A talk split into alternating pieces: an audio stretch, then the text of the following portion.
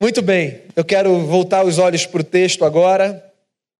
Carta de Paulo aos Colossenses. Esse tem sido o nosso texto base. Eu vou ler do verso 1 ao verso 11 do capítulo 3. Colossenses 3, do verso 1 ao verso 11. Diz assim o texto: Portanto, se fostes ressuscitados juntamente com Cristo, buscai as coisas lá do alto, onde Cristo vive, assentado à direita de Deus. Pensai nas coisas lá do alto, não nas que são aqui da terra. Porque morrestes, e a vossa vida está oculta juntamente com Cristo em Deus. Quando Cristo, que é a nossa vida, se manifestar, então vós também sereis manifestados com Ele em glória.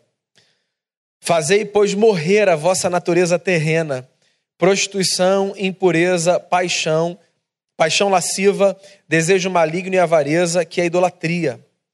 Por estas coisas é que vem a ira de Deus sobre os filhos da desobediência. Ora, nessas mesmas coisas andastes vós também, noutro tempo, quando vivíeis nelas. Agora, porém, despojai-vos igualmente de tudo isto: ira, indignação, maldade, maledicência, linguagem obscena do vosso falar, não mintais uns aos outros, uma vez que vos despistes do velho homem com os seus feitos, e vos revestistes do novo homem que se refaz para o pleno conhecimento, segundo a imagem daquele que o criou no qual não pode haver grego nem judeu, circuncisão nem incircuncisão, bárbaro, cita, escravo, livre, porém Cristo é tudo em todos. Pai, que o Senhor nos fale por graça e em nome de Jesus. Amém. Muito bem, esse é, se não me falha a memória, o nosso terceiro encontro nessa série de reflexões a partir da carta que Paulo escreveu aos Colossenses. Queria aproveitar e fazer uma recomendação a você, uma sugestão a você. Leia bastante essa carta. A gente ainda tem mais um domingo de reflexão a partir dela. É, a partir dela. É, eu queria encorajar você a ler esse texto. É um texto pequeno, é um texto curto, mas é uma carta muito bela, muito rica, cheia de muitas verdades que eu acho que podem balizar a nossa maneira de pensar, a nossa maneira de construir relação a nossa maneira de pensar, o nosso serviço a Cristo e aos outros a partir de Cristo. Quando a gente estiver trabalhando numa série que tem a ver com um texto bíblico propriamente dito, séries que tenham base num livro específico, fica essa recomendação para você. Faça nas suas devocionais em casa desse texto um texto base para a sua leitura, que eu acho que você vai ganhar muito mais. Esse texto é um texto muito rico, a carta toda é muito rica. E a gente já conversou aqui sobre dois temas, à luz dos dois primeiros capítulos. A gente já conversou sobre a excelência de Cristo, sobre como Paulo começa a carta num contexto é, de uma cidade multirreligiosa. Paulo começa sinalizando a supremacia de Cristo? Sobre como as pessoas deveriam sujeitar a totalidade da sua vida à experiência da redenção que Jesus Cristo nos dá. Depois, na semana passada, o Caleb conversou sobre é, luta e crescimento na fé. A gente vive num tempo muito triunfalista e num tempo muito de histórias baseadas em contos de fada, porque isso traz algum alívio para a nossa vida. Mas a verdade é que a nossa vida é feita de luta. E a boa notícia é que o nosso crescimento acontece geralmente nessas experiências de luta. Então as lutas são doídas, mas as lutas nos fazem crescer. E se no meio da dor da luta a gente puder guardar isso na mente, de que a gente está crescendo de alguma forma com aquilo, talvez isso traga um pouco mais de alívio para o nosso coração, à medida que a gente vai atravessando os desertos que porventura apareçam na nossa história. Hoje eu quero avançar na reflexão e eu quero trabalhar mais um tema com você, que é o tema da fé e da transformação. De maneira bem prática e objetiva, eu acho que esse texto que eu li com vocês é, nos ajuda a responder uma questão. E a questão é a seguinte: quais são as evidências da nossa fé em Jesus? Acho que essa pergunta é uma pergunta importante. Qualquer pessoa pode falar que professa qualquer fé em qualquer coisa ou em qualquer ser, certo?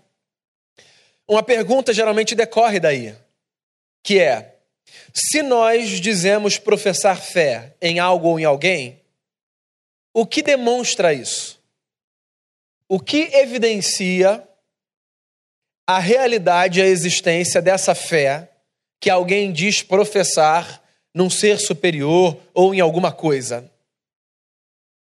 Quais são os elementos que sinalizam essa verdade sustentadora da experiência religiosa de alguém? Você sabe que essa pergunta é uma pergunta que acompanha a gente, mesmo que a gente nunca tenha parado para pensar sobre ela. Sobretudo no âmbito da fé cristã, que é o âmbito da nossa fé. A gente vive, de alguma forma, impulsionado por duas cobranças: uma cobrança interna e uma cobrança externa. Vê se não é assim. Internamente, se nós somos gente da fé cristã, nós nos cobramos para que a distância entre o que a gente professa e o que a gente pratica seja encurtada, certo? Então, se você é uma pessoa com um bom funcionamento da consciência, e se você é uma pessoa de fato engajada com a sua maneira de enxergar o mundo, porque a nossa fé nada mais é do que a nossa maneira de enxergar o mundo, se você tem boa consciência e você tem engajamento com a sua fé, vez ou outra você se pergunta se o que você está fazendo está de acordo com aquilo que você professa. Essa consciência fica aqui, como uma espécie de, de medidor, que não é para trazer culpa nem angústia, funciona como uma baliza. Então existe uma cobrança interna nossa, que é fundamental, eu diria. Existe também uma cobrança externa, que é muito curiosa. Porque às vezes ela é feita por pessoas que sabem no que nós acreditamos e o compromisso que nós temos. Mas às vezes é feita por pessoas que não fazem ideia do que nós acreditamos, mas que carregam dentro de si alguma suspeição de que porque nós acreditamos no que nós acreditamos, algumas coisas não são para gente. Então, é possível que você já tenha passado por experiências similares às que eu já passei em alguns ambientes como por exemplo, é, num ambiente de faculdade, onde é, amigos conversavam sobre o que, que eles iam fazer para tirar o sete necessário na prova sem que tivessem estudado, e se não acreditavam em Deus, já não dava para contar com um milagre. E aí, assim, dividiam as suas respectivas escolas, etc. E aí eu me aproximava da roda. E, oh, não, não, não, Daniel, você não, você não pode, você não pode fazer essas coisas não, porque você é da igreja. Olha só, pode ser numa experiência simples como essa e boba. Quem nunca quer tirar a primeira pedra? Pode ser numa experiência complexa de pessoas que são alheias à nossa fé ou que fazem parte da nossa comunidade de fé, mas se preocupam com a nossa vida e que dizem assim: esse comportamento não parece ser um comportamento apropriado para você. Fica fora disso. Deixa a gente resolver esse negócio do jeito que a gente quer resolver, porque para a gente não tem problema, mas para você esse negócio não é muito legal. O que que essas experiências indicam? Essas experiências indicam a compreensão que todos nós temos de que a nossa fé pede evidências, de que a nossa fé pede sinalizações, de que a nossa fé pede que desenvolvamos a capacidade de estabelecermos balizas que norteiam a nossa jornada. E aqui, Paulo escreve um pedaço de um texto que se propõe a orientar as pessoas quanto à sua maneira de viver. E esse texto é um texto que se divide em duas partes. De maneira bem prática, do verso 1 ao verso 4, você tem Paulo falando sobre como nós devemos viver, e do verso 5 ao verso 11, você tem Paulo falando sobre o que nós devemos evitar. Então, são duas partes que funcionam como lado positivo e negativo da mesma questão. Acho que são duas perguntas que a gente precisa fazer diante das escolhas da vida. Sempre, tá? Como eu devo viver? Ou seja, uma pergunta mais propositiva, positiva. E o que eu devo evitar? Uma pergunta mais negativa. Que coisas intencionalmente devem fazer parte da minha história e que coisas intencionalmente devem ficar fora da minha história. Então, deixa eu ler o primeiro pedaço aqui de novo. Paulo diz assim: Portanto, se vocês foram ressuscitados junto com Cristo, busquem as coisas lá do alto, onde Cristo vive, assentado à direita de Deus, e pensem nas coisas lá do alto, não nas que são aqui da terra. Porque vocês morreram e a vida de vocês está oculta juntamente com Cristo em Deus. Quando Cristo, que é a nossa vida, se manifestar, então vocês também se manifestarão com Ele em glória. Essa é a primeira recomendação. Como a gente vive? Paulo diz: a gente vive pensando nas coisas lá do alto, porque nós ressuscitamos com Cristo. É, esse tema é um tema interessante, porque esse tema traz para a vida um assunto que geralmente é um assunto que fica só no campo da fé, que é o assunto da ressurreição, né? Dos assuntos concernentes à fé cristã, talvez um dos assuntos na prática que nos pareçam mais intangíveis seja o assunto da ressurreição. É verdade ou é mentira? Quando a gente pensa na ressurreição, geralmente a gente pensa na ressurreição enquanto um símbolo de fé. Porque a ressurreição é uma experiência muito intangível para a gente. É. Por exemplo, a menos que você tenha experiências muito diferentes das minhas, tá? Nós nunca convivemos com pessoas que ressuscitaram dos mortos. A gente segue alguém que ressuscitou dos mortos. Mas assim, na prática, eu, pelo menos, nunca ouvi ninguém falar. Então, eu estava em casa, já tinha feito meu luto, tocou a campainha, eu fui abrir a porta, era o fulano. É, não é o tipo de experiência que a gente passa. Então, a ressurreição, ela aparece na nossa vida como um tema é, que é símbolo de fé a gente diz assim: nós somos o povo da ressurreição. Nós acreditamos no Jesus que ressuscitou e que foi visto por mais de 500 pessoas e que comeu com os seus discípulos e que foi para junto do Pai, sendo visto por homens e mulheres e etc. Só que Paulo, aqui no texto, chama a ressurreição para a vida. Ele diz assim: pensem nas coisas lá do alto porque vocês ressuscitaram com Cristo. Então, olha só, o que Paulo está dizendo é que a ressurreição não é apenas um tema símbolo de fé. A ressurreição é um tema modo de vida. O que significa que, se você quer responder à vida, à pergunta, perdão, como eu devo viver, a resposta precisa passar por aí. Eu preciso viver como alguém que ressuscitou. E você só vai responder a pergunta, mas como é que eu vivo como alguém que ressuscitou, se você entender que um dia você morreu ou que você precisa morrer? De uma perspectiva existencial, espiritual, como é que você quiser chamar.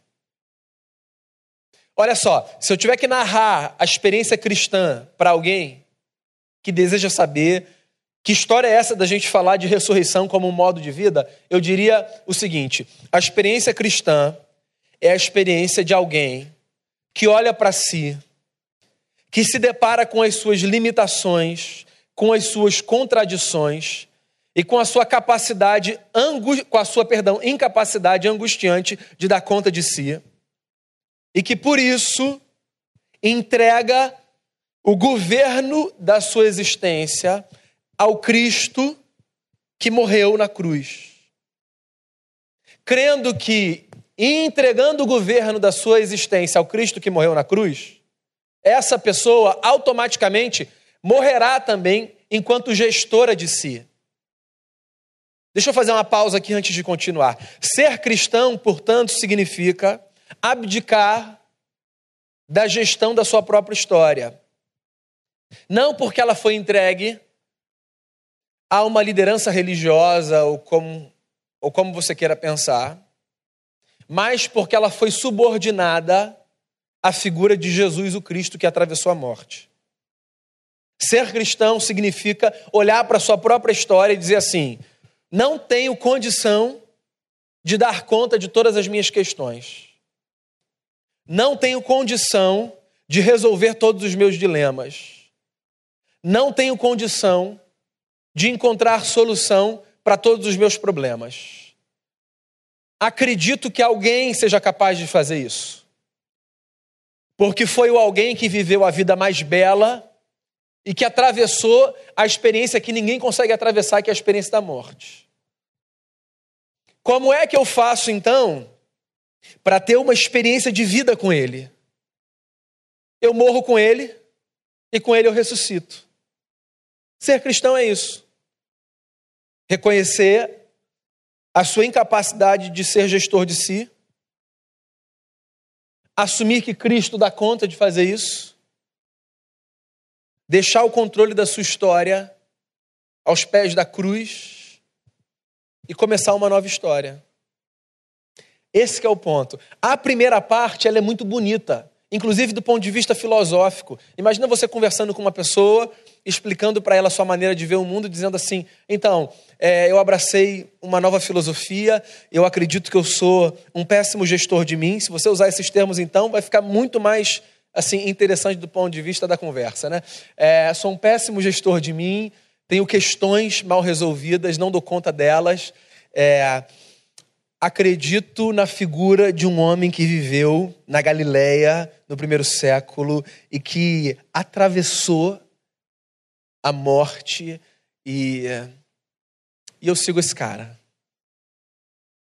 Essa parte ela é bacana. Dá até um arrepiozinho. A segunda parte, ela não é assim tão interessante. Sobretudo, considerando que um dos maiores desejos do ser humano é esse desejo pela autonomia, né?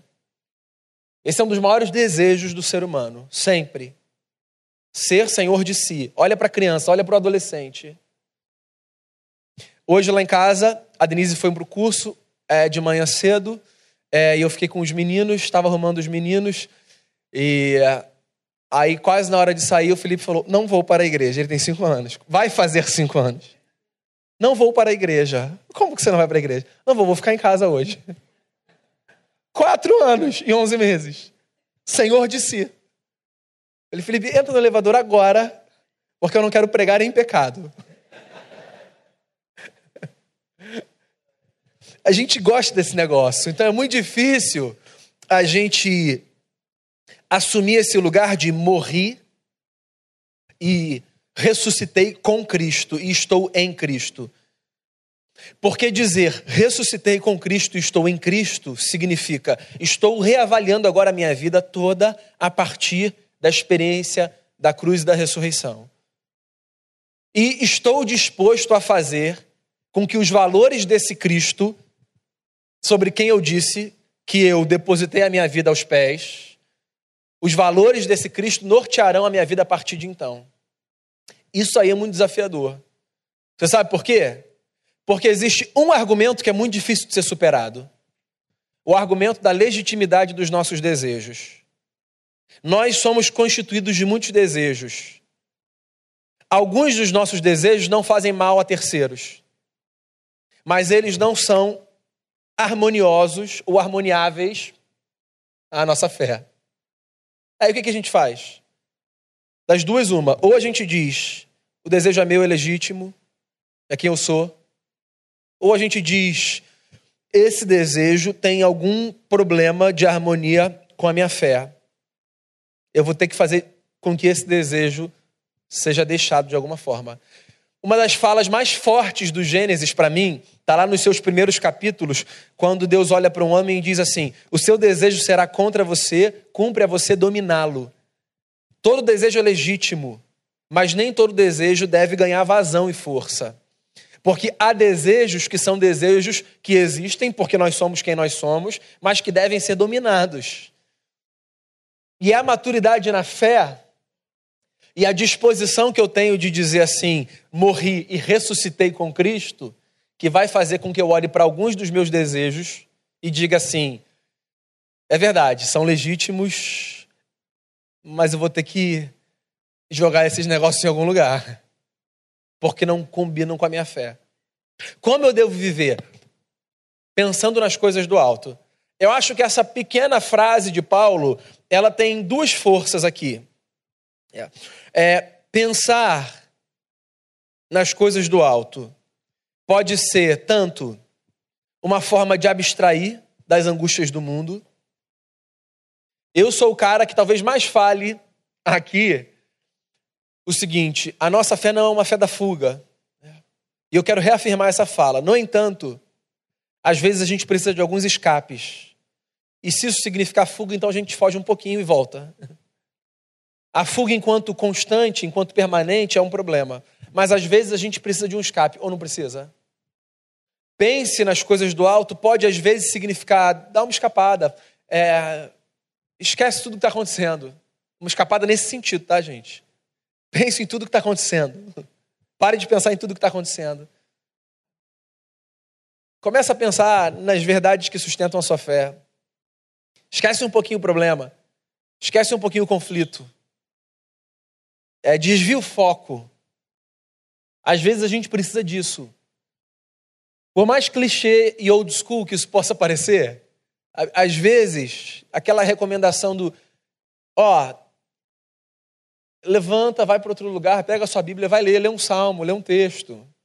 Ela é verdadeira, ela é terapêutica, ela é poderosa.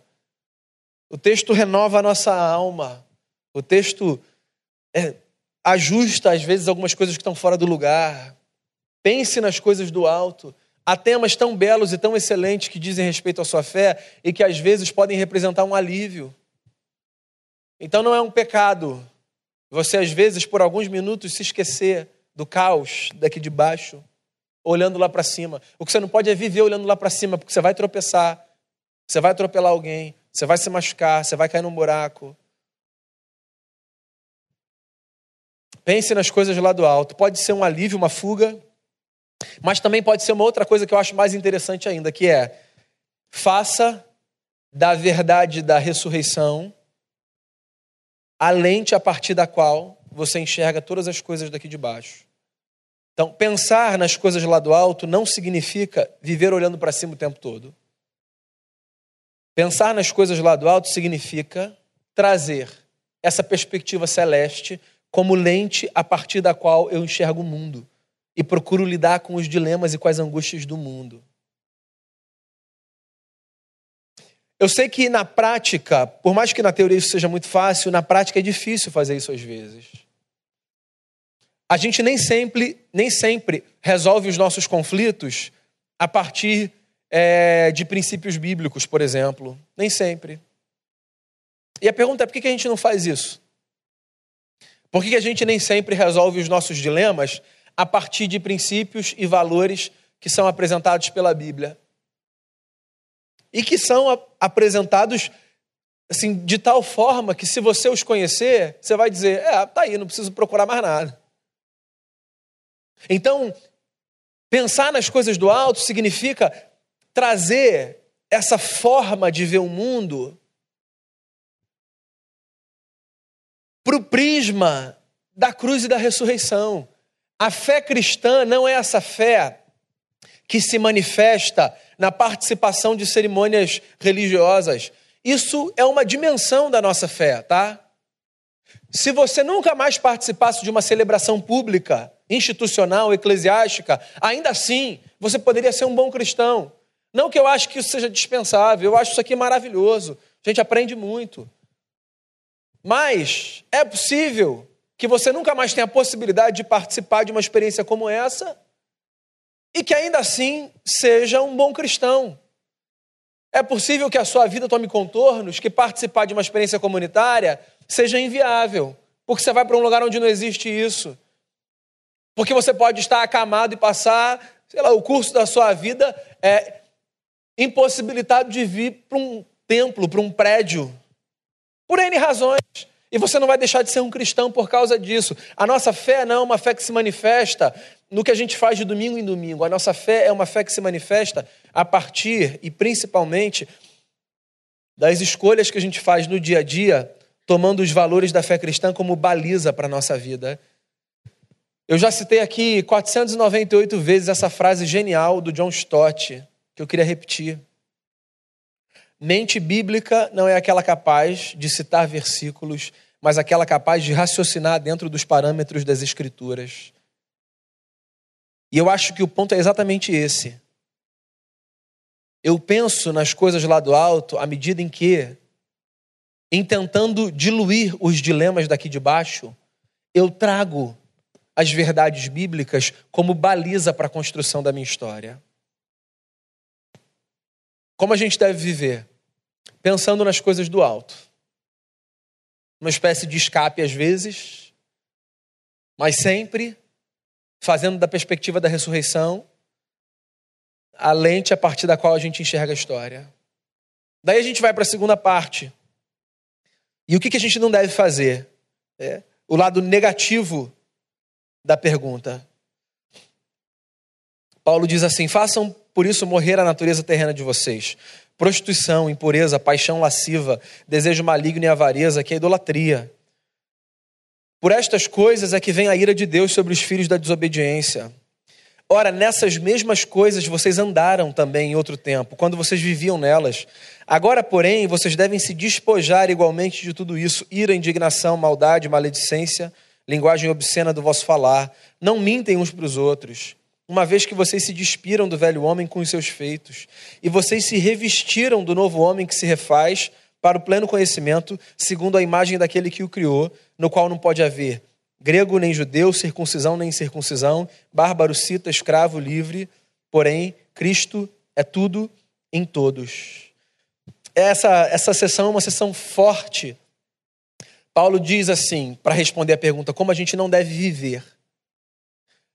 A gente não deve viver de uma maneira que, para que isso aconteça, a gente precisa fazer morrer. Qualquer coisa mais fraco do que isso em termos de expressão não seria capaz de sinalizar o desafio que é viver da forma certa. O que Paulo está dizendo é que para viver da forma certa, a gente não escolhe o caminho da sublimação, do recalque, da, da vida no estilo poliana, do jogo do contente. Para a gente viver da forma certa, diz o Paulo, a gente precisa fazer morrer. E fazer morrer significa estar disposto a sacrificar. Significa experimentar, em alguma medida, algum tipo de dor. Olha só, concorda comigo? Se nos livrarmos das coisas que são um problema na nossa vida fosse fácil, sim, a gente já tinha resolvido isso quando? Lá atrás. Não é fácil, é claro que não é fácil, nunca vai ser fácil. Porque a nossa vida é tão complexa que o que não é bom às vezes dá satisfação. Na verdade, o que não é bom que a gente carrega sempre dá satisfação. Porque se não fosse bom dessa satisfação, a gente não carregava mais. E aí Paulo fala: vocês precisam fazer morrer. Existem coisas em mim que eu preciso matar. Matar. E quem vive muito perto de mim sabe disso e sabe identificar. E é capaz de me dizer: existem coisas em mim que eu não posso tratar como se fossem coisas inofensivas, porque não são. Não são aos outros e não são a mim. Jesus falou disso uma vez, ele disse assim: se o seu olho direito te fizer tropeçar, arranca-o e lança-o de ti. Lembra dessa fala? Jesus é um homem do seu tempo, que conhecia a lei, mas que conhecia a religiosidade popular também. Não na lei, mas na religiosidade popular do judaísmo do primeiro século, havia uma crença de que o lado direito do corpo era mais nobre do que o lado esquerdo. E é por isso que nessas ilustrações Jesus enfatiza né, se, o seu, se o seu olho direito, se sua mão direita te faz pecar. O ponto de Jesus é o seguinte: se inclusive aquilo que você considera mais nobre em você é um problema, joga esse negócio fora. Porque olha só, a gente vai tentar argumentar a partir do elemento da nobreza o nosso desejo de manter aquilo que a gente sabe que a gente deve jogar fora.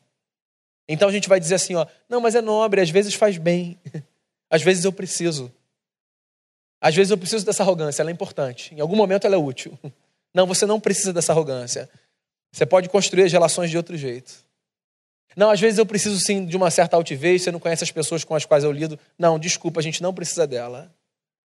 Não, às vezes eu preciso de uma dose de violência, porque se não for na base da violência, não, desculpa, sobretudo num tempo como o nosso, em que o ódio virou força motriz para as nossas relações, você não precisa da violência. Não precisa.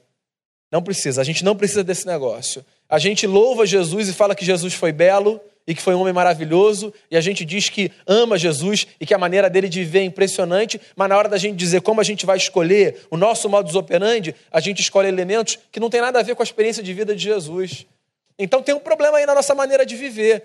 Porque ou a gente diz Jesus é fascinante e a gente fala eu quero esse caminho, ou Jesus vira só alguém que a gente pendura na parede ao lado de outras pessoas que também foram fascinantes, mas que a gente quer guardar só como memória, para todo dia dar um salve e seguir a vida do jeito que a gente quiser. Não tem a ver com isso. Tem a ver com fazer morrer. E aí Paulo elenca ali uma série de sensações, de sentimentos, de afeições e você poderia colocar uma lista, eu poderia colocar uma lista. Ele fala de prostituição, ele fala de impureza, ira. Outros textos elencam uma série de outros problemas que nós às vezes cultivamos como virtude. Eu queria voltar nessa tecla, desculpa. É assustador que, sobretudo dentro da igreja, o ódio esteja se transformando na força motriz que conduz as nossas é, relações. É assustador, assustador que nós, que somos seguidores de Jesus de Nazaré, estejamos escolhendo minar as nossas relações a partir de ódio. E o que é mais assustador e infantil, disse isso na quarta e repito, é que esse ódio esteja canalizado para as nossas pseudo convicções políticas partidárias. É assustador e infantil que a gente estivesse vendo pessoas se aproximando e se distanciando porque permitem dar vazão a um ódio a partir de convicções, aspas aí, com todo respeito, políticas. É assustador. É que, que nos gabinetes pastorais e que nos settings terapêuticos as conversas se tornem comuns no sentido de, é, não, não aguento mais, eu não sei mais o que eu vou fazer, onde eu vou passar o Natal, porque eu não consigo mais conversar com a minha família. Por quê? Porque você. Não, não, porque fulano vota em A eu voto em B. Meu amigo. Pensando até em fazer um culto de Natal para dar conta, assim, ó. Não, não vou, eu vou passar com a minha família. O ódio como força motriz é assustador. Façam morrer, Paulo fala. Sufoca esse negócio. Crucifica esse negócio. Olha só. Existem coisas que precisam morrer em mim e que não são vistas por ninguém. E existem coisas que precisam morrer em você e que não são vistas por ninguém. Em alguma medida nós conseguimos nos ajudar, dependendo do grau de intimidade que nós tenhamos nas nossas relações. Mas, em outra medida, ou nós assumimos uma posição honesta diante de Deus e no desejo de crescermos na nossa fé, ou nós continuaremos a alimentar monstrinhos dentro de nós, que ficam escondidos e às vezes saem, mas que nós sabemos há muito que precisavam ser sufocados, mortos. Façam morrer a vossa natureza terrena. Paulo diz assim, usando como ilustração: vocês já se despiram do velho homem Aquela roupa da antiga natureza vocês tiraram. De tal modo, Paulo diz, para fechar o texto, que agora não existe mais judeu, bárbaro, circuncisão e circuncisão, escravo, livre. Agora, Paulo diz, Cristo é tudo em todos. Cristo é a nossa nova roupa. Nós nos despimos do velho homem, ou, para fazer mais justiça ao texto. Nós rompemos com a velha humanidade e Cristo é a nossa nova humanidade. A experiência da ressurreição significa assumir que se eu morri enquanto gestor de mim, senhor de mim, Eu estou agora como um manifesto proclamando para o mundo que eu visto roupas novas, porque pela graça de Deus eu tive acesso à experiência milagrosa de recomeçar a minha experiência humanitária. Eu sou uma nova humanidade. É por isso que Cristo, Jesus, é chamado por Paulo de o segundo Adão. Porque se todos nós chegamos ao mundo a partir de uma experiência de humanidade caída, agora todo mundo pode viver nesse mundo a partir de uma experiência de humanidade redimida. Quais são as roupas que você veste enquanto ser humano nas relações que você vive? Quais são as evidências da nossa fé? Como viver e como não viver? Que as nossas velhas roupas, trapos de imundícia, sejam jogadas fora. E que Cristo seja a nossa nova roupa. Que dele, do seu amor, da sua graça, da sua misericórdia, do seu perdão, do seu compromisso com a justiça, das suas virtudes, que dele nós nos vistamos. E que quando perguntarem quais são os sinais da sua fé, nós tenhamos a graça de dizer: são esses os sinais da vida do meu Cristo, com quem eu morri e com quem eu ressuscitei para uma nova vida. Que Deus nos dê a graça de vivermos uma fé que transforma não o outro em alguém como eu, mas todos nós como homens e mulheres iguais a Jesus, a imagem do Deus invisível. Vamos fazer uma oração? Tu és, Senhor, o nosso Cristo, nosso Redentor. Tu és a razão de acreditarmos na possibilidade de uma nova vida. Todos nós conhecemos os nossos pontos fracos.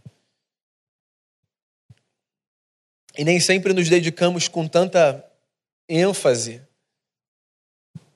para que eles sejam minados, se forem possíveis, ou para que eles for, sejam administrados.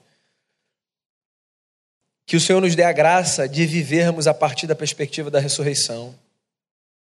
E que a gente tenha condição de pensar nas coisas do alto, nos momentos que a gente olha para cima, só para fugir da dureza do mundo, mas que a gente também tenha condição de pensar nas coisas do alto enquanto a gente olha para frente, enxergando tudo a partir da perspectiva da ressurreição.